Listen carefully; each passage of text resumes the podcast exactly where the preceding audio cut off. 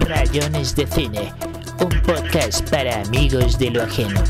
Buenos días, buenas noches, buenas tardes, bienvenidos a Rayones de Cine, el podcast para amigos de lo ajeno, el podcast donde hablamos pendejadas, tonterías y estupideces, pero a veces también hacemos cosas serias como entrevistar gente vinculada con el cine comunitario. Es el caso de nuestra invitada de hoy, la señorita Angie Bernal. ¿Qué más, Angie? ¿Cómo vas? Hola Davis, bien, bien, muy contenta, emocionada de estar aquí y hablando de ese tema que me inquieta mucho. Emocionada, ¿verdad? No, tampoco, Angie es para tanto, no, tampoco. Sí, total. Y justo creo que por ahí, por ese lado de la descentralización de los medios, es que va mi interés por el cine comunitario, porque justo en estas expresiones crecen y germinan ideas y, bueno, reflexiones que, que son interesantes. Pero ¿tú te interesaste por el cine comunitario desde que estudiabas filosofía o fue algo posterior?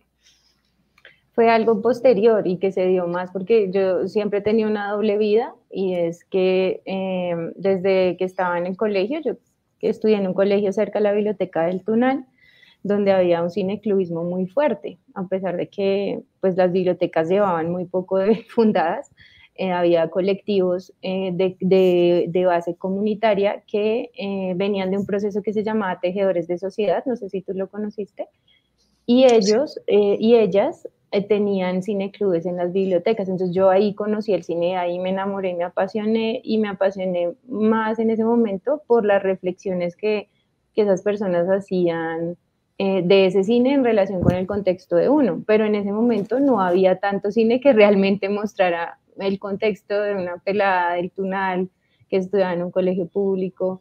Sí, era, pues realmente uno no se veía en las imágenes, pero sí en las reflexiones y un poco creo que ese interés viene de ahí, de, desde, desde el encuentro con el cine, que creo que es en mi vida mucho más potente que el encuentro con la filosofía o en un punto se encontraron, pero siento que siempre mi doble vida ha estado tendiendo más hacia, hacia, todo, hacia el cine y bueno, el audiovisual en general. ¿Y en qué punto se encontraron la filosofía del cine? En la universidad, porque mm, eh, yo estudié en la Nacional Filosofía y eh, en un punto de la carrera ya empecé a sentir que las películas eran, bueno, no, también las drogas del momento, yo creo, pero yo sentía que las películas eran argumentos, es decir, que era que las historias de alguna manera son un punto de vista eh, sobre la vida, ¿sí? sobre la muerte, sobre el desencuentro, sobre la amistad, eh, que te exponen una, manera de interpretar esos temas ¿sí? y te lo argumentan, es decir, no en, el, en, el, no en la estructura del argumento lógico que conocemos desde los griegos, ¿no? de los silogismos, no, pero sí te argumentan un punto de vista eh, en su narrativa. Entonces yo decía, uy, por ejemplo, eh, pues todo lo que voy a decir como la película así que me marcó inicialmente para, para, para meterme a apasionarme por el cine, que fue pues The Wall, de, que es esta... de Alan Parker. De Alan Parker. Entonces digo, cómo es, eh, habla sobre la educación y sobre cómo la homogenización, no sé, del pensamiento. Eh, una película, pues unas imágenes y, y esto que no tiene ni siquiera pues una estructura tan lineal entonces ahí en, en, la carrera como que empecé a tener esa, como, como, como esa, ese pensamiento muy recurrente y hacía mis trabajos de, de, de, escepticismo griego, los hacía hablando de películas francesas y bueno, ahí intenté hacer cosas y pues también tuve la oportunidad de participar en el Cine Club eh, de, de, la carrera que se llama Quinósofos. Entonces un tiempo hubo muchas preguntas ahí eh, que, se compartían desde lo que veía en las películas y, lo que escribía de ellas. Ok, sí, justo te iba a preguntar sobre, sobre ese significado que, creo que tuvo mucho, mucha repercusión dentro de la universidad, sobre todo porque estaba como amparado por, por Juan Guillermo Ramírez o algo así, o, cómo era la relación con este, con este crítico Ramírez. eh, el Cine Club cuando yo estaba, que era como más o menos 2009, ya llevaba 10 años o incluso un poco más. Mm, y pues hacían proyecciones y tal. pero pues no había como un ejercicio, o sea, era como, como que al irse las personas que lo lideraban, pues se acababa y volvía como a resucitar. Y en esa época en que yo, pues, conjunto con otro grupo de personas, de hecho, eh, la persona que actualmente lo coordina, que se llama Vivian Vázquez, mm, y nos empezamos a reunir y a decir, bueno, o sea, nos gusta mucho el cine, esto es importante, hay una historia detrás de esto, ¿qué hacemos? Eh, y, entonces empezamos a idear un, recuerdo que era un ciclo sobre el surrealismo mm, y, eh, y, y Janes Van Mayer, era como pues ese momento universitario de Janes Van Mayer. Eh, pero entonces nos dimos cuenta que no había, o sea, que no había como un punto del que partir en la escritura, o sea, como, como algo que le diera identidad a, ese ejercicio de, unir la filosofía con el cine.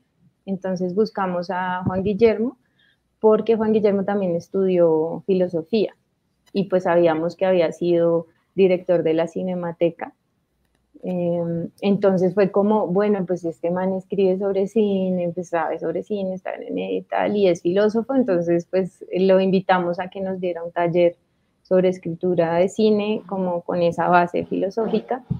Mm, y esa fue la relación. Luego él ya se quedó pues, con el equipo programando y estuvo como un tiempo acompañando las actividades del cine club, hasta que de nuevo llegó otra de esas muertes y ya. Y hasta ahí llegó su relación. Pero actualmente funciona, ¿cierto? O sea, está, sí, está vivo ese cineclub todavía. Sí, está vivo. Eh, sé que hace parte de la red de cineclubes de Bogotá. No, no sé si las actividades continúan como tal dentro del campus. Eso no estoy segura.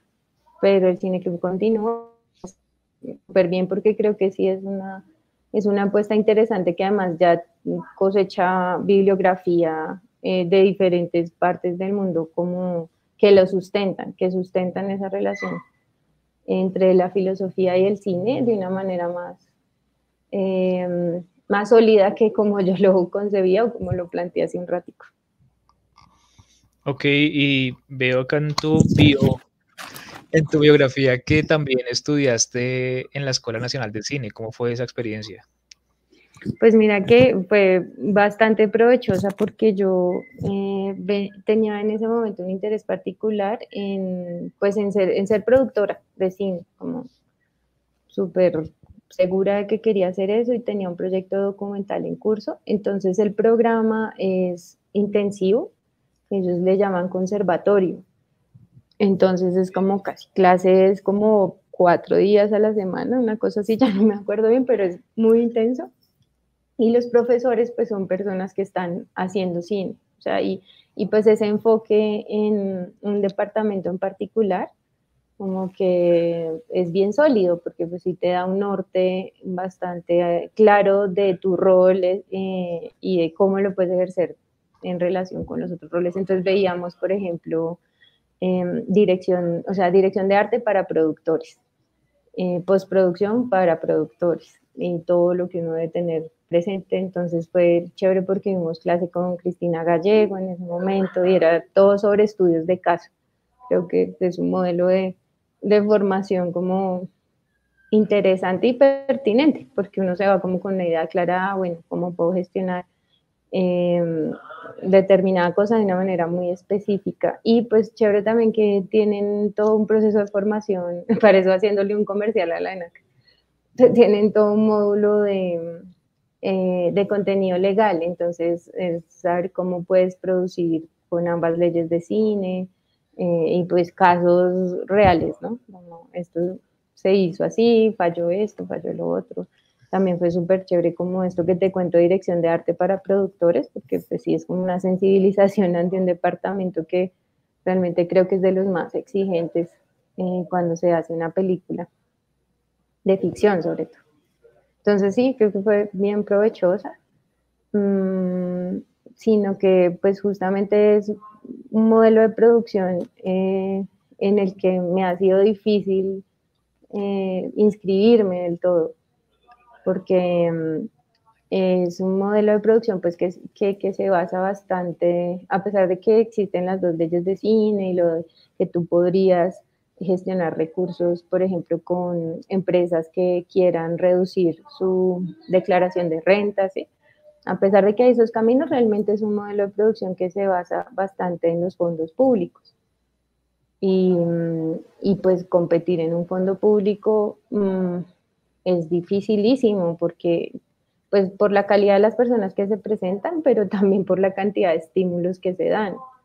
Entonces recuerdo que el proyecto que yo tenía, pues em, teníamos en ese momento mucha ilusión de presentarlo al FDC y bueno, como todo lo que uno prepara, creo que lo presentamos dos años y en ninguno de los dos años quedamos y eso generó un impacto emocional fuerte, que no debería, ¿sí? No debería y habrá pues visto en retrospectiva, me diría a mí misma como, bueno, ese no es el sentido de hacer de producir una historia, ¿no? Eso no debería ser. Pero sí, sí es como un modelo en el que tienes que esperar, bueno, primero competir con gente que tiene muchísima más experiencia y que lleva haciendo películas pues con el fondo, desde que el fondo empezó. Entonces debes competir con ellos por unos estímulos pues que son generosos, pero pues que son poquitos para la cantidad de personas que aplican. Y esperar uno dos años o más hasta que eso se dé o eh, los, otros, los otros fondos que te piden como tener una empresa, como ya con X cantidad de experiencia que uno no puede tener si no logra hacer otras cosas. Bueno, entonces como que fue muy chévere el proceso de formación, pero entonces también ya cuando estuve en la práctica eh, produciendo, em, me encontré con eso, con, con, ese, con ese cuestionamiento crítico de de verdad este es el camino por el que quisiera hacer las historias o, o, por qué ganarse un FDC se vuelve como, como el chulito, ¿sí? Como, ah, usted sí está aprobado dentro del dentro de los realizadores de cine está aprobado. Em, entonces tuve como ese, ese desencuentro un poco, y, pues, pero sobre todo como esa, esa perspectiva crítica de ese modelo de producción en particular que aprendí en la escuela. Sí, claro, es bien frustrante porque sí, como que uno entra a estudiar cine, sea en la NAC, o sea en la Nacional, o sea en cualquier otro lado, pues influenciado por su pasión cinéfila y luego se da cuenta de que, de que pues primero no hay industria aquí y que lo más parecido a una industria es, o de poder hacer realidad una película que uno sueña es aplicar a un fondo y lo que tú dices, ¿no? Es prácticamente imposible si uno no tiene toda la, la experiencia cuestas o si no tiene un productor o productora que lo respalde y pues es muy difícil conseguir un productor o productora que lo respalde. no, sí, es, realmente muy frustrante. Por eso, digamos, me, interesa mucho el, pues el tema que es tu fuerte, que es eso del cine comunitario, ¿no? Como alternativas a ese modelo de, producción, digamos, hegemónico. Eh, y quería ya empezar a hablar de eso. Eso del cine comunitario, ¿qué es exactamente? Pues, em, como lo estoy abordando en este momento, es una expresión, digamos, de creación audiovisual mm, que tiene como una urgencia. O sea, yo he notado que el cine comunitario nace de la urgencia de contar o de mostrar algo. Eh, y nace de una urgencia, eh, voy a decir, puede ser personal o puede ser colectiva. También es que he notado que como estoy haciendo una estoy haciendo la investigación para mi tesis de maestría en el audiovisual comunitario en Bogotá y en el trabajo con las infancias en este tipo de hacer. Entonces lo que he notado es que hasta cierto punto hubo una definición de que clara de que era el cine comunitario, entonces era cine, primero se ubica en comunidades eh, históricamente silenciadas o que no han sido, sí, que no son las representaciones entonces, por eso nacen de una urgencia, de una urgencia de qué? De contar eso que, que sistemáticamente ha sido silenciado o también como lo veo que ha sido mostrado mm, desde el cliché o desde el prejuicio. Siempre me ubico mucho y creo que eso puede volver pues al crecer en el Sunal, la cercanía con Ciudad Bolívar y con toda esta dinámica barrial era pues, para mí frecuente, ¿sí?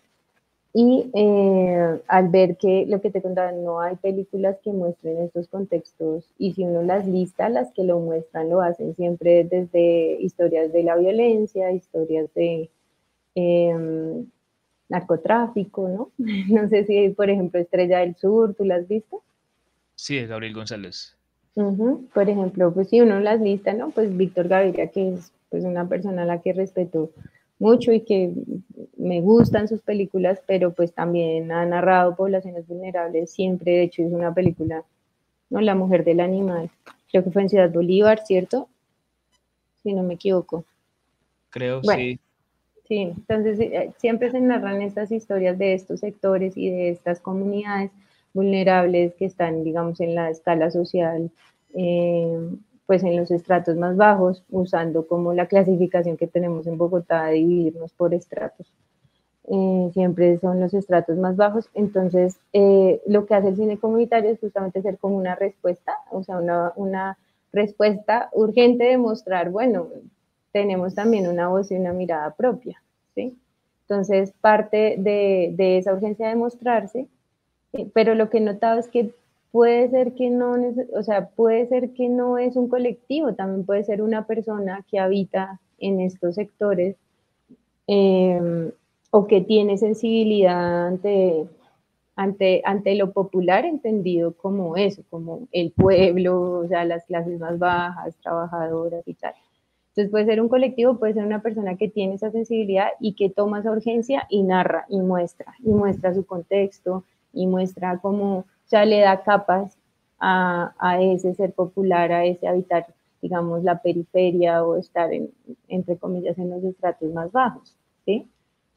Eh, eh, eso es, ha sido el cine comunitario, no sé si me enredé mucho, pero pues retomando es como eso, es como si esa urgencia de mostrarse de comunidades que históricamente han sido miradas desde fuera.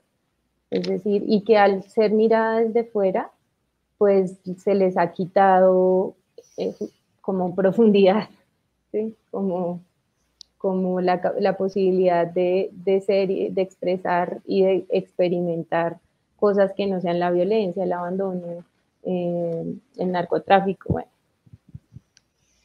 Ok, pero entonces, ¿cómo hacen estas comunidades históricamente silenciadas para hacer cine o para tener una voz cinematográfica sabiendo que el cine es, es muy caro y casi que es elitista, pues dado los costos de producción que implica hacer una película que llegue a salas y, y, que por ende se considere película y no un video, un video ahí amateur.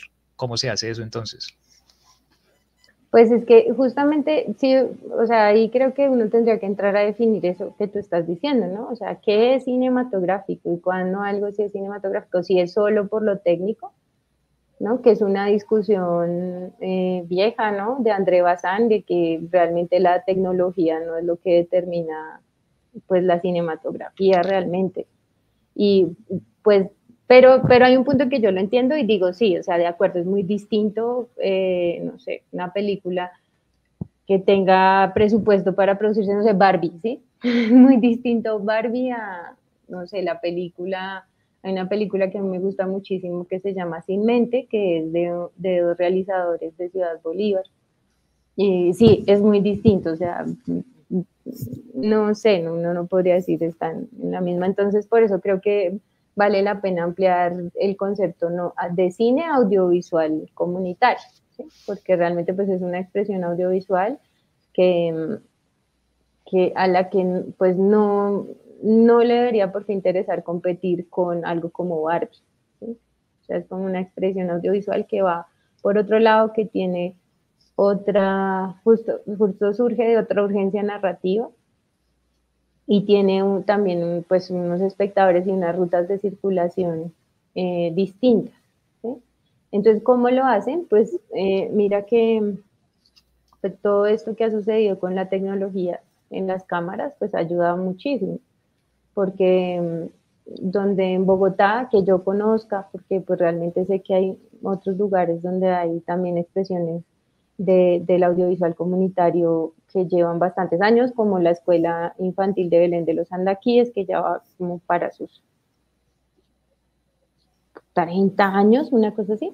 Pero bueno, lo que yo conozco es más en Bogotá, ¿sí? Y em, en Ciudad Bolívar, como desde que se empezaron a poblar esas montañas, que fue como a finales de los años 70 más o menos, y el boom duro que fue eh, 80s y 90s, o sea, finales de los 80 y principios de los 90, ahí ya había gente que tenía esa urgencia de mostrar, eh, lo que estaba pasando con la población de esos terrenos ¿sí? y con la gente que estaba llegando y bueno, hay de hecho un archivo pues bastante amplio para lo que uno creería que podría haber sobre cómo fue la población de los barrios en Ciudad Bolívar y demás. Y ahí se hacía con cámaras de, pues de video 8, sobre todo. Entonces era poca la gente, pero ya la había. Y luego cuando hubo este boom, digamos, de, de como de audiovisualidad comunitaria, sí fue cuando llegaron las DCLR, porque ya era mucho más eh, asequible eh, pues tener una cámara eh, y poder empezar a mostrar lo que querían mostrar, ¿sí? Como reunirse y demás. De hecho, em, en Ciudad Bolívar, como en los 2000, eh, con cámaras de las que ellos tenían y tal, hicieron una serie que se proyectó en Señal Colombia. Era como toda rodada por, por pues, adolescentes y jóvenes en ese momento de, de Ciudad Bolívar, que mostraban la historia de un marcianito que llegaba a Ciudad Bolívar, y cómo la exploraba y no sé qué. Entonces, pues lo hacían con las cámaras que tenían, pero pues logró emitirse señal Colombia. Y sí, creo que eso de, de la, voy a usar este concepto como que espero no suene rimbombante, pero esa democratización de, que ha permitido la tecnología en términos de acceder a una cámara que te dé calidad de imagen, pues ahora micrófonos, hasta ahora los celulares, ha permitido que haya muchas más expresiones y que, que ya no sea tan difícil para estas subalternidades mostrarse y narrar lo que quieren narrar. Ok, ¿y cómo llegó esa película Señal Colombia, sabes? Sí, porque eh, pues ellos, siempre ha habido mmm, fundaciones de por medio, ¿no? También eso ha estado como atravesado por el, por ese movimiento fuerte de las ONGs y eh, esa historia es bien interesante, David. Eh, hay una, esa fundación que hizo la serie, eh, ya me voy a acordar del título, es algo con sentido. Eh, se llama Fundación El Cielo en la Tierra, se llama la fundación. Y esa fundación eh, la fundó una persona que trabajaba en un canal, si, si, no recuerdo mal, era en Caracol, y él era camarógrafo.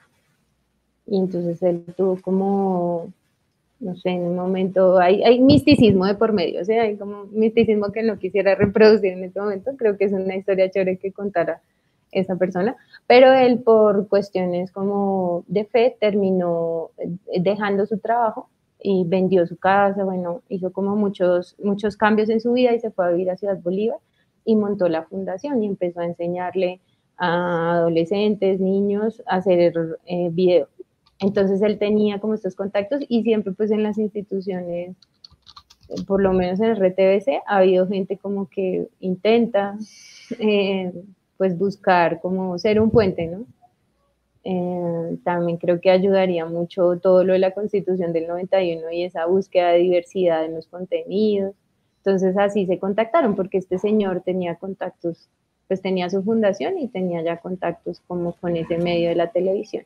Y así llegó.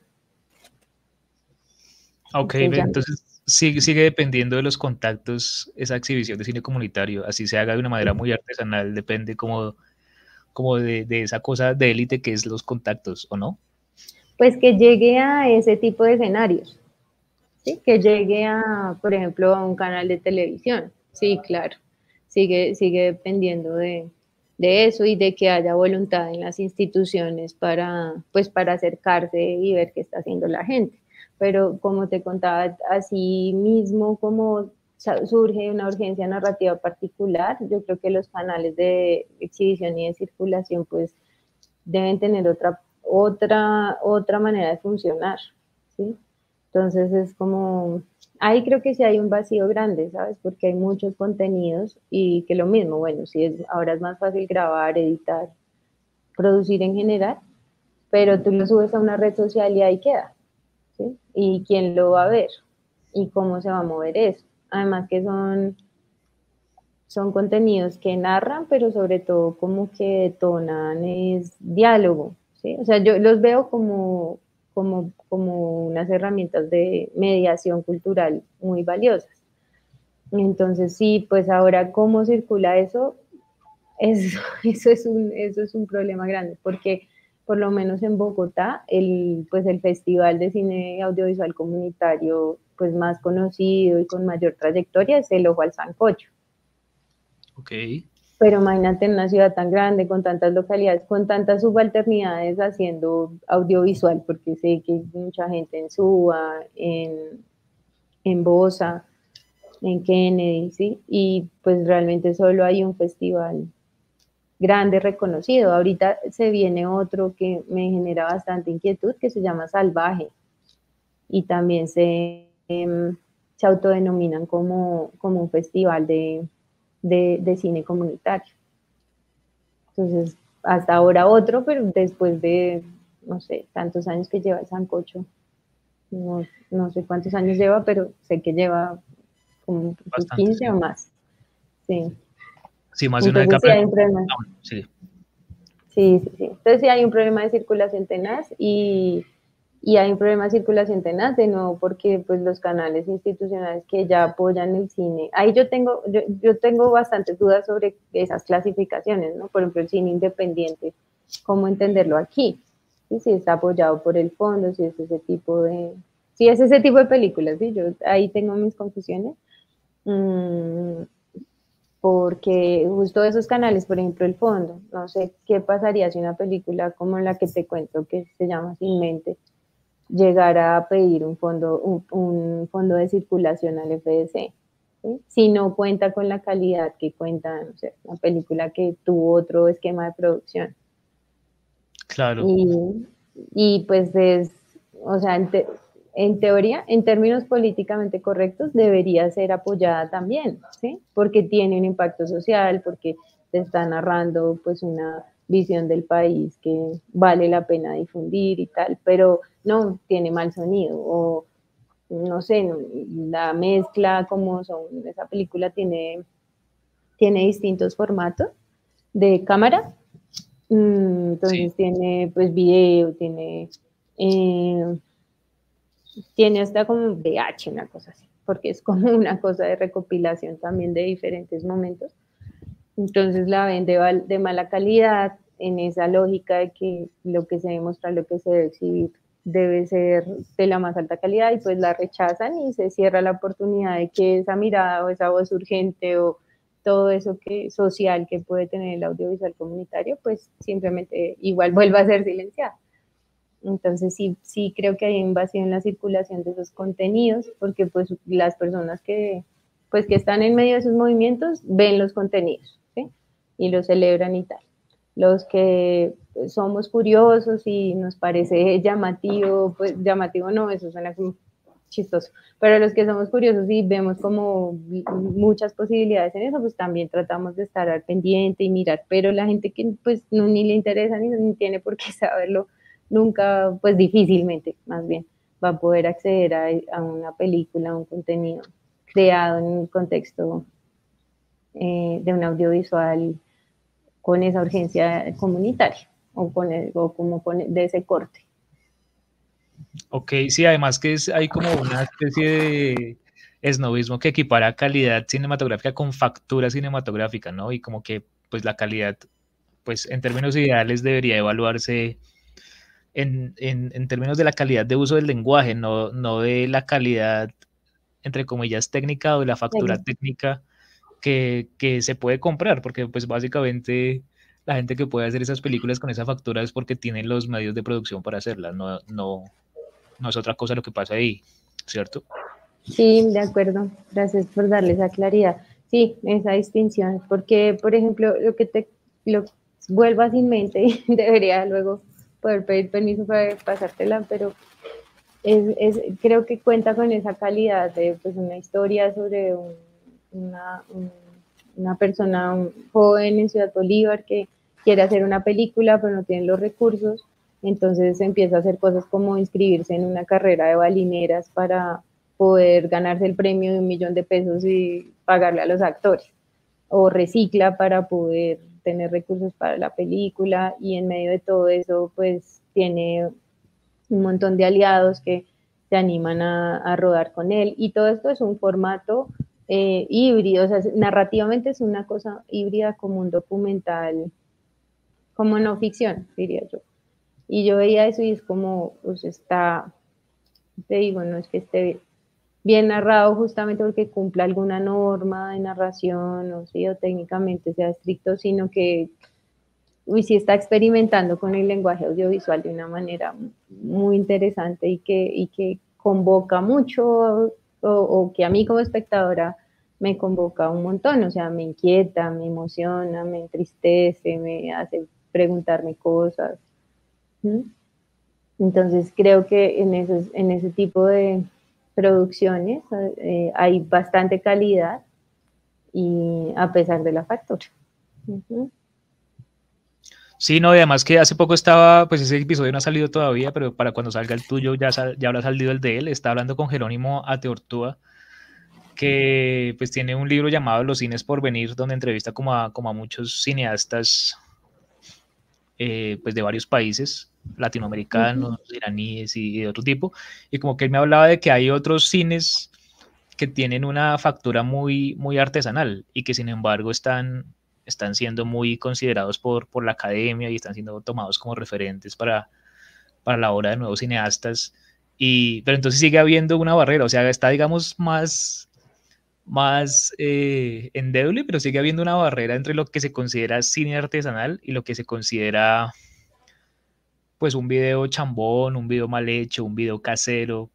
O sea, como que aún así, con, con todo y lo artesanal, tiene el epíteto de cine, el calificativo de cine pero digamos estas experiencias comunitarias que no logran llegar a, circular en, salas o que no logran a, llegar a plataformas, eh, aún no son consideradas cine fuera del, círculo que tú decías, de, ese gueto de, los aficionados al cine comunitario, que también en muchos, en muchos casos son como académicos que se interesan por eso porque les permite demostrar ciertas teorías, hacer tesis, escribir, bla, bla, bla, ¿no?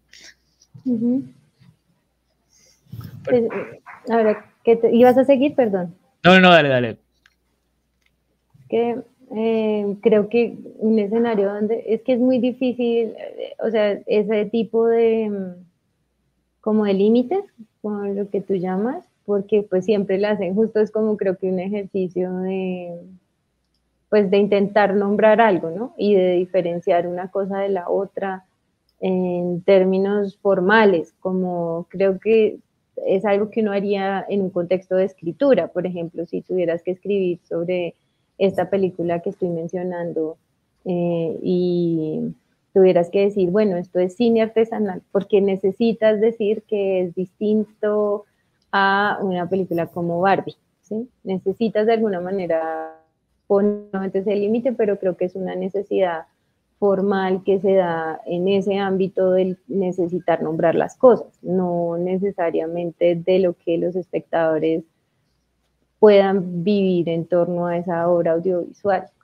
Y creo que sería muy desgastante, pero creo que eh, es muy interesante que este tipo de, pues, de videos o bueno, de creaciones audiovisuales que tienen esa esa base comunitaria que está o que están hechas en, en contextos subalternos mm, puedan ser vistas y dialogadas.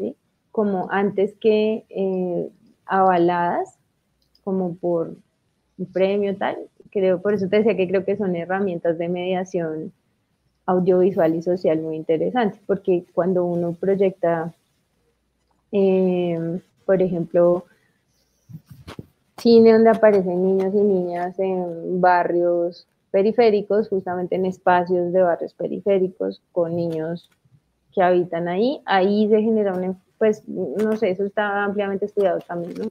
Que es como el reconocerte en lo que hay en pantalla y quitarle ese misticismo a lo que se puede ver en pantalla o lo que es o lo que debe ser mostrado, ¿sí? Y ahí hay unas experiencias con la audiovisualidad, que no sé si lo que tú dices, si lo seguimos llamando cine, que valen mucho la pena y que están más allá de esa necesidad formal de nombrar una cosa o de poner un límite entre esto sí es arte y esto no es arte. porque como lo perciben las personas es como algo significativo para ellos y para ellas. Mm, siento un poco el pesar de estar hablando sobre el aire, ¿no? Porque no debería poder hablar esto sobre películas concretas, pero justamente estamos parados en este vacío de circulación de este tipo de contenidos. Mm, pero sí, creo que al, poner esto en confrontación con experiencias de espectadores eh, en contextos como particulares también, porque obvio sabemos que no todo le va a gustar a todo el mundo, de hecho hay personas, y no digo que la película hecha, por ejemplo, en el barrio, en el barrio Horacio Orjuela, que es donde yo vivo, y que se muestra a los niños del barrio Horacio Orjuela, les va a gustar, no, tampoco es eso, porque pues la cuestión del gusto, o sea, decir eso sería igual de, mm, sería silenciar de la misma manera esas comunidades, porque es decir, ah, no, es que como está hecho ahí, muestra el barrio, ya les va a gustar. No, tampoco es eso. Pero sí genera un impacto de una identificación con los espectadores, pues que vale la pena explorar y que, que, que, que, que hace significativas este tipo de obras audiovisuales, eh, pues no solo como en el archivo de las imágenes de la ciudad, sino como las posibilidades de mediación y de, y de detonar cosas en los espectadores. Creo que estoy hablando de un tipo de circulación em, de, estos, de estas piezas audiovisuales como bastante pedagógica, que no se hace necesariamente con el cine, aunque, aunque ha habido pues un, esfuerzo enorme por hacerlo en todo esto de la formación de público. Pero creo que si, si una ruta de circulación deberían tener las obras audiovisuales comunitarias, eh, tendría que ser la pedagógica, la mediación y ahí es donde uno notaría, bueno, es que hasta qué punto necesitamos dividir que lo que sí tiene calidad o lo que es artesanal de lo que es un video chambón, ¿sí? O sea, pues sí, obvio, tú lo notas porque vas a ver una imagen que está, no sé, movida, lo que ya, pero también hay cosas hechas con cámaras súper maravillosas y en otros contextos de producción que son, pues que difícilmente, no sé, conectan con la emoción de otras personas. ¿sí? Como que la cuestión del gusto, ahí no va, yo creo que de nuevo, y para volver a la pregunta que me has planteado, es esos límites entre esto es artesanal y esto es un video chambón casero, es algo que es una necesidad formal, eh, pero que esa necesidad formal muchas veces puede estar castrando la posibilidad de que muchas personas experimenten este tipo de expresión audiovisual. Claro, pero es que tú ahorita hablabas de rutas de circulación y ya pues adelantaste algo frente a lo, a lo que tiene que ver con lo pedagógico. Pero ¿qué otras rutas de circulación, digamos, alternativas a las de cine hay para este cine comunitario? Pues bueno, los festivales, hablamos. Mm, hay festivales en América Latina y em, hay, hay un par de programas institucionales en Bogotá que justamente buscan este tipo de contenidos para mostrarlo, eh, pues primero para hacer archivo audiovisual, como todo eso que se crea y que pues que nunca va a tener, pues digamos, si no llega, digamos, a ese tipo de, escenarios, nunca va a estar en el marco de una curaduría o va a ser reflexionado o algo así. Entonces hay un par de programas institucionales, eh, uno es como la biblioteca local, yo creo que la conoces, ¿cierto? ¿La biblioteca local? No, no la conozco. Sí, la biblioteca local. La biblioteca local eh, es como una, una, estrategia de archivo audiovisual de la ciudad mm, que recibe como obras de, de, todas las personas creadoras de la ciudad o residentes, y eh, pues hace el ejercicio de archivo, pero también hace un ejercicio de, de curar ese material en, como en ciclos que leen como eh, conexión temática o bueno, o incluso de, en términos de experiencia visual a esas obras que están ahí. Entonces, hay, estas estrategias institucionales mm, y realmente no hay muchas más opciones de, pues aparte de los estrenos que puedan hacer o de las proyecciones que hagan las mismas organizaciones que crean estos audiovisuales en sus barrios o en sus comunidades, no hay mayores ventanas. Aparte de esas, no hay más ventanas, creo yo, para circular estos contenidos. De hecho, ¿sabes? La escritura, perdón. Perdóname, perdóname, me emocioné.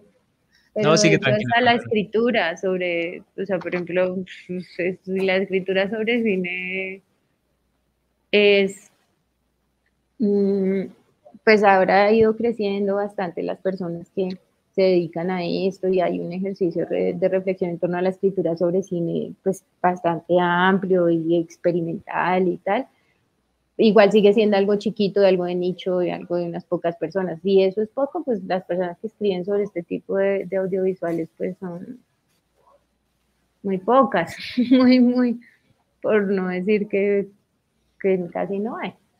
Quien escriba sobre eso, quien esté reflexionando sobre eso. Claro, pero eh, te quería preguntar sobre, por ejemplo, las plataformas como Retina Latina o como Movie o como RTVC Play. Ese tipo de plataformas, digamos, entre comillas, alternativas, eh, son, por lo menos a mediano plazo, una posibilidad para que estos materiales circulen o, o no. Sí, de acuerdo, de acuerdo. De hecho, ahora que lo menciona, en Retina Latina han hecho ciclos de, como de, es que ya tengo problemas con eso que sea cine comunitario, ¿no? Porque ya hablamos que pues una cosa como una expresión ahí de la audiovisualidad que no, no se marca ahí, pero han hecho muestras de, audiovisuales eh, como con este carácter comunitario de Bolivia y de Perú. Sí, sí, en efecto. Gracias por mencionarlo, porque sí, las, estas plataformas son ventanas como que podrían acoger esos contenidos. Ok, pero ¿qué hace falta para que una película colombiana o, una serie o bueno, o un audiovisual colombiano comunitario o de Ciudad Bolívar o, de alguna región específica marginal, entre comillas, eh, llegue a esas plataformas? ¿Qué hace falta? ¿Un contacto? ¿Una gestión? ¿Qué hace falta? Sí, una gestión, una gestión y creo que pues ahí entran como, como en diálogo esas pautas pues que ya están establecidas en la industria, que cuando tú haces una película pues haces una sinopsis, haces un cartel, haces como paquete gráficos y todo eso, mm, que no es que las personas en el audiovisual comunitario no lo tengan, sino que tal vez eh, al momento de que te pidan la cadena legal de la película, es decir, los contratos con el equipo que hace parte de esos requisitos ya como la sinopsis y tal, y que es necesario pues para una ventana de exhibición, pues para curarse obviamente de cualquier reclamación, eh, ahí pues estas obras comunitarias no lo van a tener.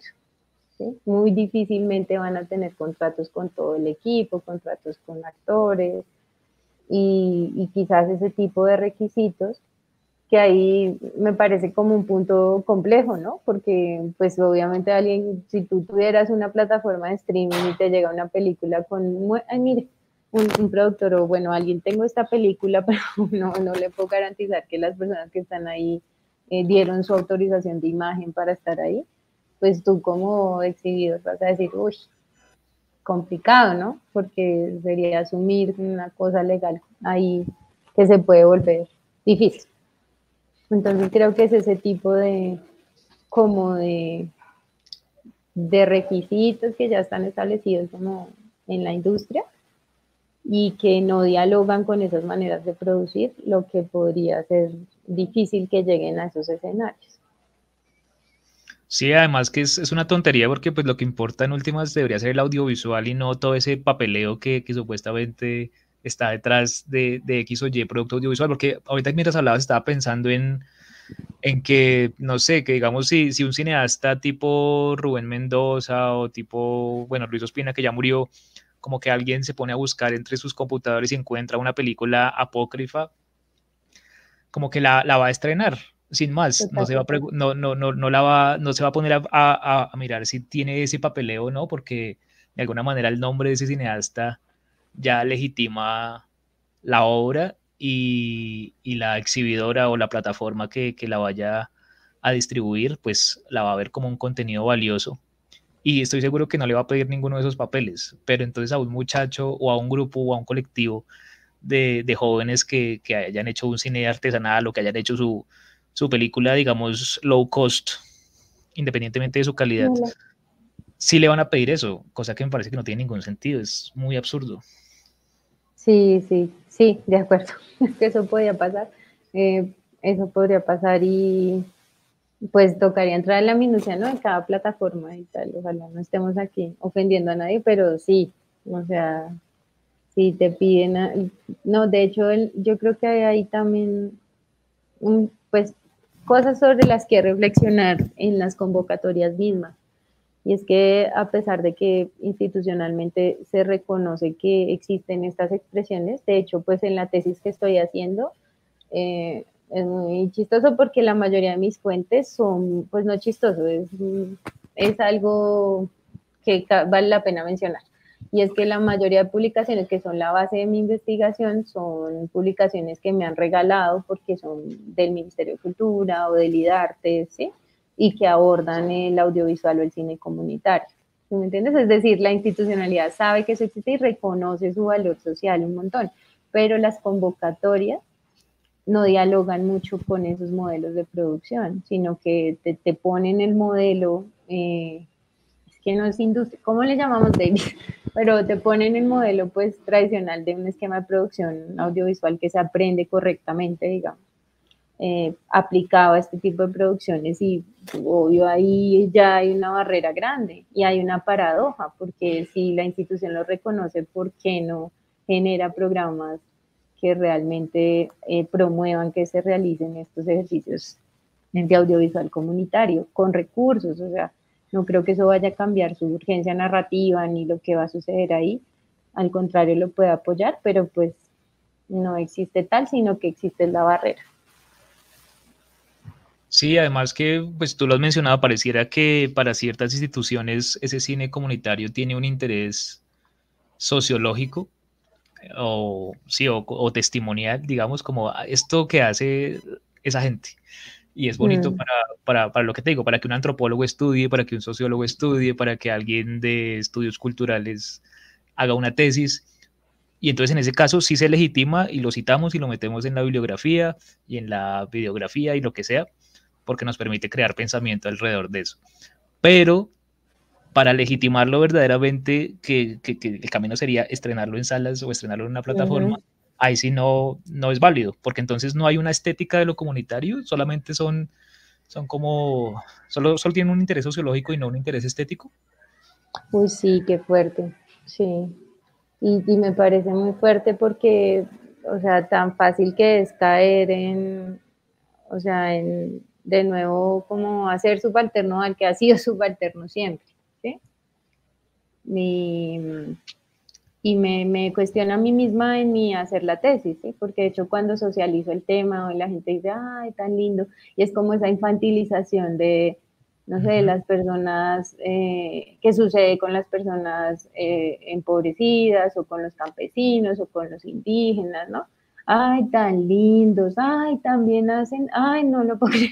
Es como, pues, es como si yo estuviera haciendo mi tesis, eso sobre no sé, Wim Wenders, no creo que me digan, ay, tan lindo, o sea, que no creo que haya esa infantilización. Y, y lo que estoy procurando hacer es, bueno, lo que están en estos audiovisuales haciendo estas personas es, es expresando su subjetividad, ¿sí? es lo que hacen los, las personas creadoras. ¿sí? Es una subjetividad, es una subjetividad que está dando cuenta de, de, algunas cosas y son creadores, no son gente pobrecita que, ay, somos, porque yo a veces también me siento muy ahí, pues no se siente que tan linda cosa una cámara hizo su primera foto. No es eso, y hay, hay una expresión y es una expresión, en, tanto expresión artística, pues necesita también eh, ser acogida en esos programas de fomento que, que, reconocen el poder de la cultura y demás. No solo como, como tú lo dices, como, como algo de interés sociológico, antropológico, sino como una expresión artística, política, social también. Sí, pues ahorita mientras hablabas también me, vino a la mente el, caso de la película de Livia Estela Gómez, mm. eh, un tal Alonso Quijano, que pues se vendió mucho como, o, o, se anunció o se promocionó como una película hecha con estudiantes, ¿no? Con estudiantes de la universidad. Y en ese sentido uno podría decir pues forzando mucho el concepto que podría ser cierto cine comunitario en el contexto de, de, lo que es la comunidad universitaria. Y que la película por sí, pero que igual también la película tiene unos, unos eh, dineros de producción como, como, hegemónicos, porque pues también tiene ciertos apoyos del FDC y tiene ciertos apoyos de la institucionalidad que es la universidad, eh, supuestamente están paradas en algo pedagógico, pero pues por la circunstancia de la pandemia, la película se estrena en YouTube y, de alguna manera, pues como que, digamos que la circunstancia o la coyuntura extraordinaria de la pandemia hace que, que este estreno en YouTube sea, digamos, legítimo. Pero lo que te digo, un muchacho o un colectivo de, gente humilde que hace su película con, con, las uñas, estrena una película en YouTube y no la reconocen como película, sino no, eso es un videito que usted subió y ya. Entonces, te quería preguntar el papel de, de YouTube concretamente eh, en esto de la circulación del cine comunitario, ¿cuál es? Pues yo he notado em, como dos tendencias, por lo menos dos.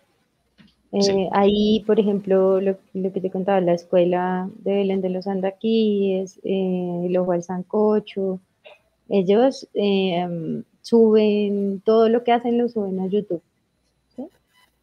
Y pues algunos tienen, algunos videos tienen más vistas que otros, pero ellos obviamente saben que no es algo que vayan a monetizar o bueno, ellos, yo no sé si ellos lo saben, pero pues uno como consumidor de YouTube ve que la cantidad de vistas pues nunca va a dar para que eso se monetice. Es decir, es una cuestión de circulación meramente por el hecho de que eso se vea, que tal vez las personas que participaron en esas obras audiovisuales tengan el enlace y puedan mostrarle a quien quieran pues que participaron en eso.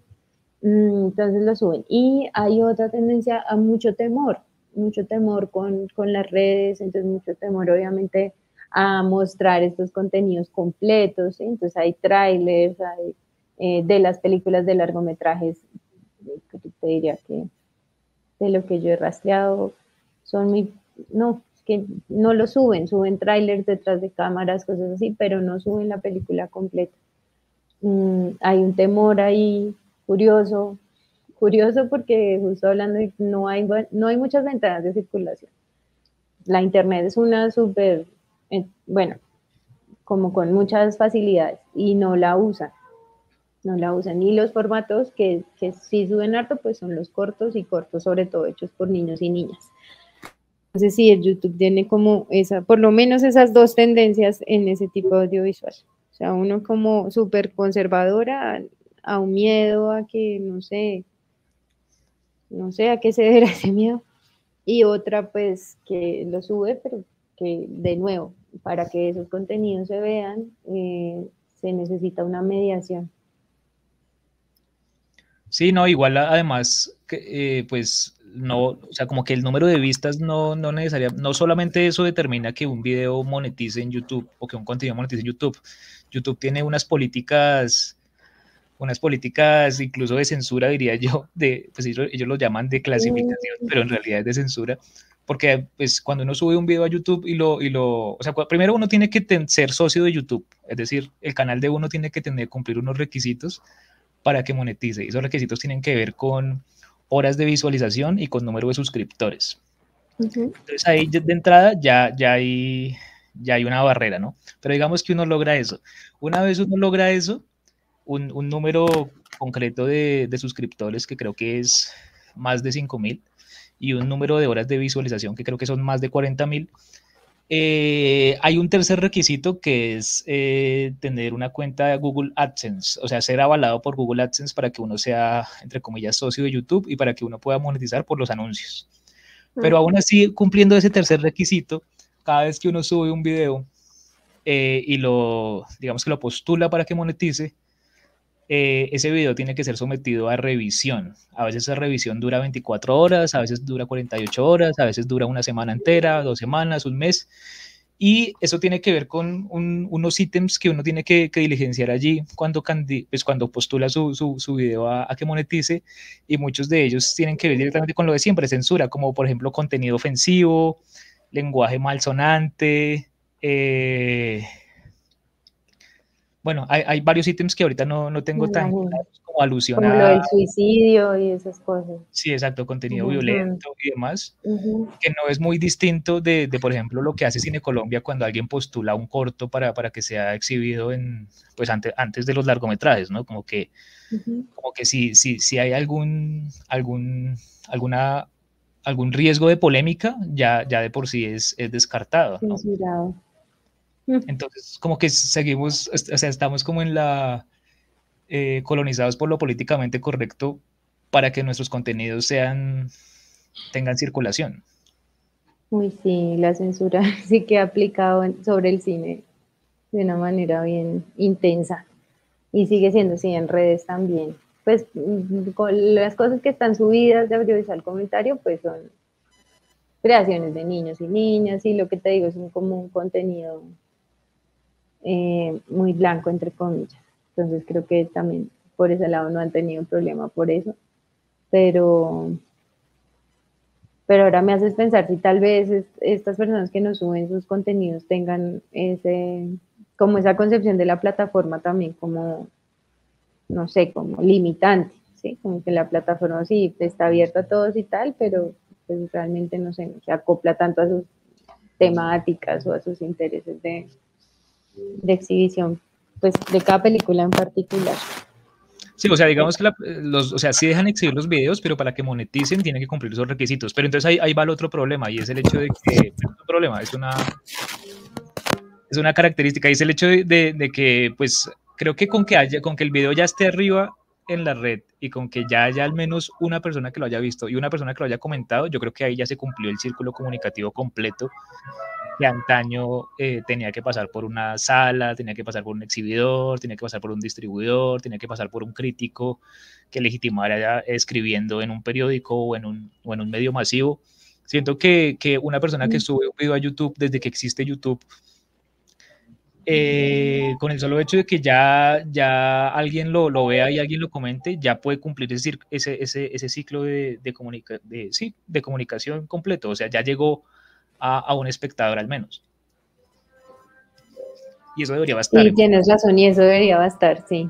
Sí, eso me hace pensar en eso. Bueno, si el cine comunitario o el audiovisual comunitario tiene una, un sistema de producción particular, pues que no se está suscribiendo como al, de, al del cine o al de otros cines, pues asimismo su circulación debería estar como pautada con otras condiciones, no necesariamente querer llegar a salas o, o como a esos circuitos eh, convencionales. Sin embargo, me imagino, pues creo yo, y lo haría también como persona pues, que crea una pieza audiovisual, pues que la posibilidad de que lo vea un público en, en, un espacio reunido, como que todavía la pantalla sigue, la pantalla grande sigue siendo como un reconocimiento, ¿sí? Y pues ya hay más pantallas, por eso debería poder ser también más fácil, ¿no? Ya tú puedes hacer una pantalla grande con un video bien y una tele, ¿sí? Pero, pero sí, puede ser que, o como yo lo estoy pensando, es como si, bueno, la lógica de producción del audiovisual comunitario es distinto, pero la lógica de circulación busca ser la misma por el impacto social y tal, y de pronto pues ese no es el camino pero sí hay una ausencia en, ventanas de circulación, bien sea que usen las redes sociales y que como tú dices, al tener así sea una, un solo, un solo, una sola reproducción ya se cumple el ciclo, eh, aún así eso está, sí está, no sé, hay como un vacío importante.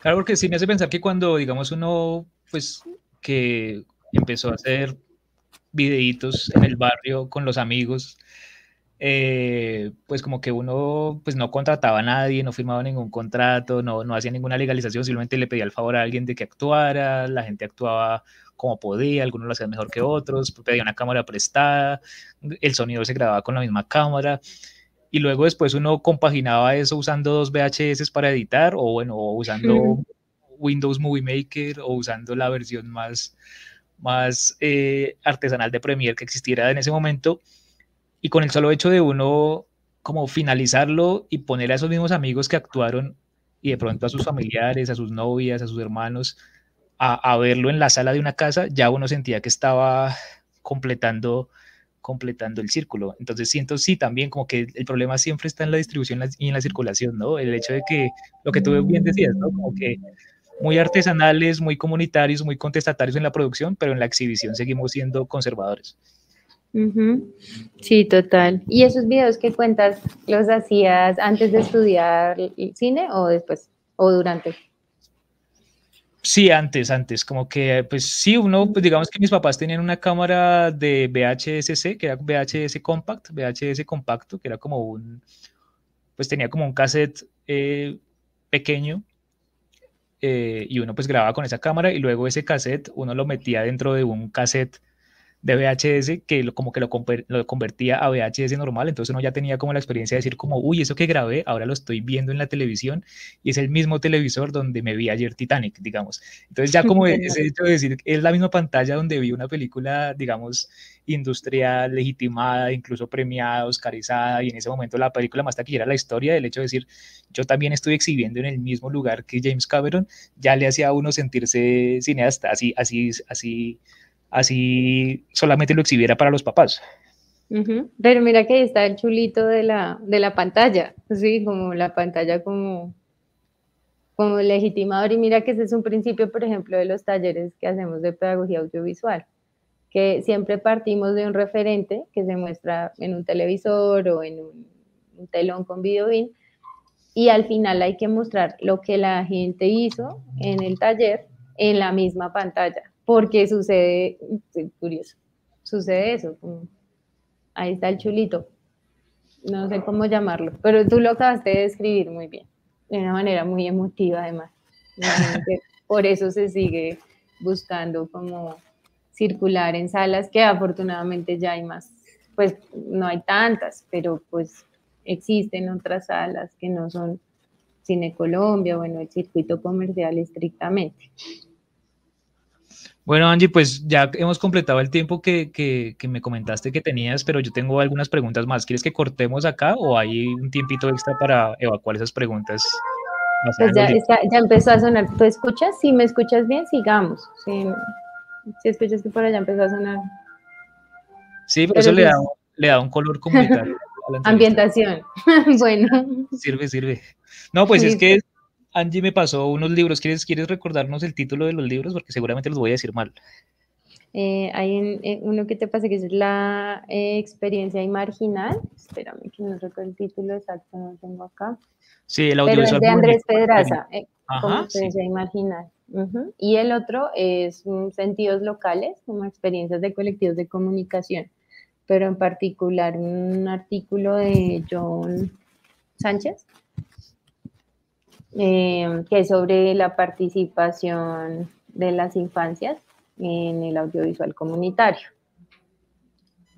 Ok, ¿Y por, qué me pasaste esos, esos documentos? O sea, ¿cuál es el interés de esos documentos para, para el cine comunitario? Pues en el, en el artículo de, de, John, de John, es que no me acuerdo bien si es Castiblanco, perdóname. Sí, sí, abrirlos acá, de John Castiblanco, eh, pues él ahí habla justo, bueno, eh, eh, mi interés es, es, el audiovisual comunitario como una expresión artística, ¿sí? es decir, de unas subjetividades, de unas eh, personas que se están comunicando y que se están saliendo, digamos, o que con su creación están saliendo de las narrativas que ya, que ya están superposicionadas sobre ellos y sobre ellas, ¿sí? Es decir, em, hemos visto películas grabadas en Ciudad Bolívar por gente que no vive en Ciudad Bolívar y eso tiene una mirada. Y bueno, ¿qué pasa con las películas grabadas por las personas en Ciudad Bolívar, en ese mismo territorio? ¿Qué dicen? ¿Cómo dialoga eso? ¿sí?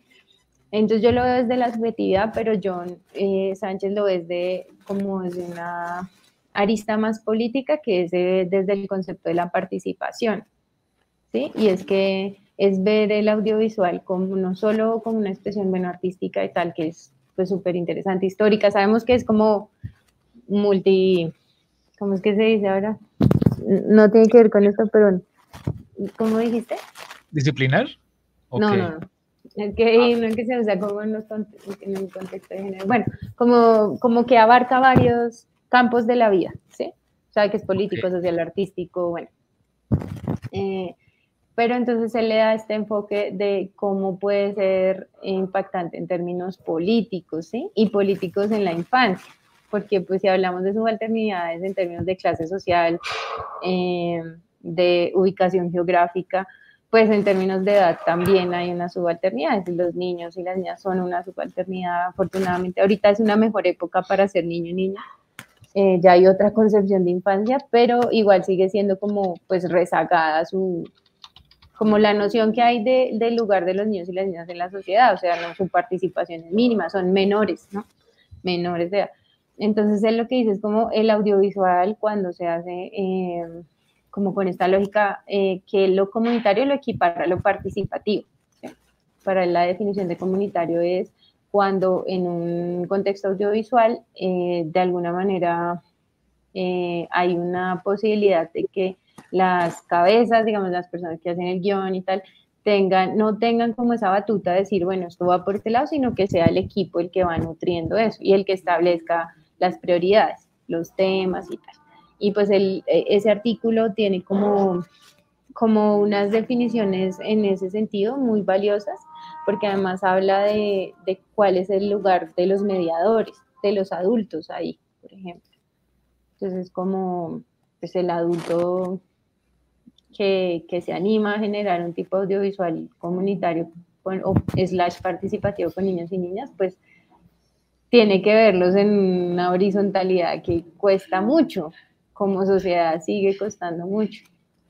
Entonces, por eso te lo recomendaba, porque da unas como definiciones ahí de lo que puede ser eh, y de las características que tiene un audiovisual eh, participativo. Además, habla de unas, como una dimensión emocional que me parece muy valiosa del audiovisual, ¿no? Porque pues en, en cierto punto también es cuando hablamos de la decepción de no me gané el FDC, ahora pasa otro año y no me lo gané y tal, cuando uno se olvida de por qué está haciendo esto realmente, ¿no? ¿Qué es lo que lo mueve? ¿Qué es lo que emocionalmente está latiendo ahí? Eh, es porque se olvida también de que todo lo que está haciendo pues lo impacta pues, psicológicamente, emocionalmente y tal. Entonces lo que dice John, John Castiblanco, yo digo John como si lo conociera, no lo conozco, me gustaría conocerlo, si está escuchando esto, si lo escucha. John, hablemos. John Sánchez, sí, John Sánchez. Eh, bueno, yo lo he stalkeado, pero es muy difícil contactar. Bueno, pero lo que él dice ahí es que, por ejemplo, el audiovisual comunitario permite que haya un autodescubrimiento ¿sí? en las personas.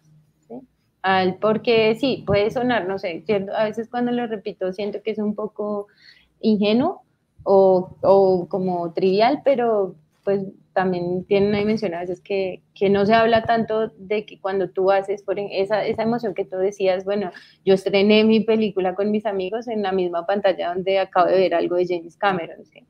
Ahí hay una emoción, él llama eso el autodescubrimiento que se basa en el soy capaz, soy capaz de tal cosa. Y en ese ser capaz hay una potencia política. ¿sí? Es decir, que esos niños y esas niñas que viven ese autodescubrimiento a través del audiovisual y que pueden decir, soy capaz de hacer, pucha, ellos en ese caso de la investigación en la que él se basa, hicieron un programa y lo pasaron en Canal Capital. Entonces él analizaba eso y los niños se vieron en televisión y generaron esta emoción así de, pucha, podemos hacer muchas cosas y eso incide en cómo se relacionan con sus comunidades que ya pues entra más al ámbito sociológico, pero que es muy interesante cómo una experiencia de creación audiovisual puede, hacer, puede fortalecer el tejido social, ¿sí? De una manera distinta, obviamente, a cómo lo va a hacer una producción que llega, visita y se va. A cuando la gente misma lo hace, participa, lo apropia, en este caso, pues las comunidades de niños y niñas, y además luego impactan eh, ese lazo social que hay ahí entre ellos y entre ellas y eh, como que ven desde otra perspectiva su capacidad de incidir y de participar. Entonces ese por ese lado. Y eh, el de Andrés Pedraza, el de la experiencia imarginal. Primero, pues me parece valioso que es un concepto que él desarrolla a partir justamente de, de eso que hablábamos que yo te decía, es una urgencia, es una urgencia de narrarse y de mostrarse de personas que han sido narradas y mostradas siempre desde fuera, y, y él llega a lo imarginal como en ese juego de las imágenes y las márgenes, la periferia, y lo desarrolla también haciendo un mapeo de, de organizaciones que actualmente hacen eh, audiovisual como que se podría clasificar ahí. Y pues es interesante que lo que él muestra es que hay una diversidad enorme y que eh, de alguna manera es importante eh, pues que, que, que, que, si bien se necesita el concepto, o sea, hubiera, es imposible que nos hubiéramos, que yo te hubiera dicho, bueno, me gustaría hablar de tal tema, si no te hubiera dicho cine comunitario, si te hubiera dicho, no, expresiones audiovisuales y hay tantas particularidades y son tan distintas, o sea, no, hay que nombrarlo, ¿sí? Y hay que, pues, nombrarlo de alguna manera que se entienda en principio, pero mm, lo que me gusta de que le ponga el imaginal y no cine comunitario específicamente es que muestra que hay una diversidad de maneras de producir, de, maneras de circular, de maneras de concebir como el ejercicio audiovisual en los colectivos de la ciudad que hacen que pues que eso no se pueda como, como encasillar tan pronto, o, o, tan fácil. ¿Me escuchas bien todavía? Sí, todavía te escucho bien. No, igual solamente me queda una pregunta que tiene que ver con, pues, con el texto de Pedraza y es que él habla de una política pública distrital de comunicación comunitaria, pero pues me gustaría que tú hablaras algo al respecto porque yo no tengo tantas herramientas. ¿Qué es eso de la política pública distrital? Uy, me corchaste. no, no sé, me imagino que yo conozco ecos de eso, pero no conozco la política como al detalle. No, de hecho no la conozco, ¿sabes? No. Sé que existe una normativa nacional que es de fomento de los colectivos de comunicación comunitaria.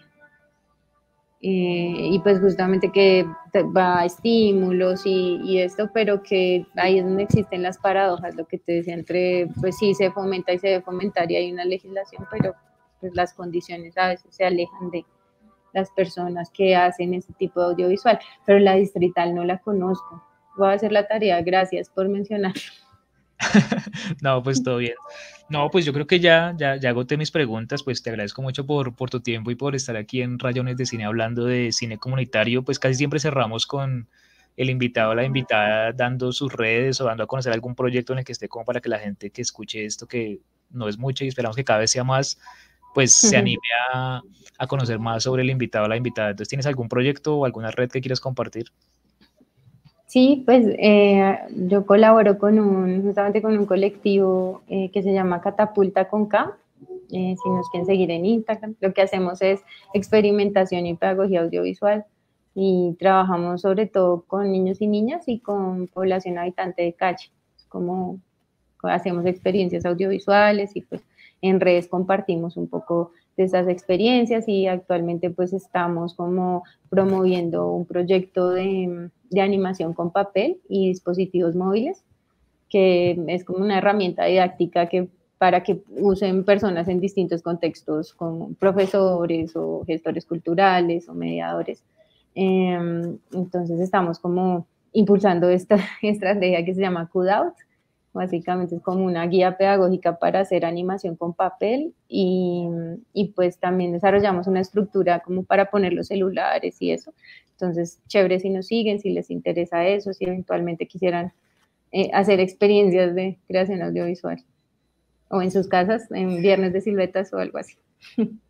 Bueno, perfecto, pues no siendo más, muchas gracias Angie por acompañarnos aquí en Rayones de Cine y pues como te digo, esto eh, saldrá por Spotify, yo creo que en una semana o dos, entonces te pasaré el link para que lo difundas comunitariamente si, si es de tu... Muchas gracias, David. Gracias por invitarme a, y por hacerme reflexionar tantas cosas. Gracias.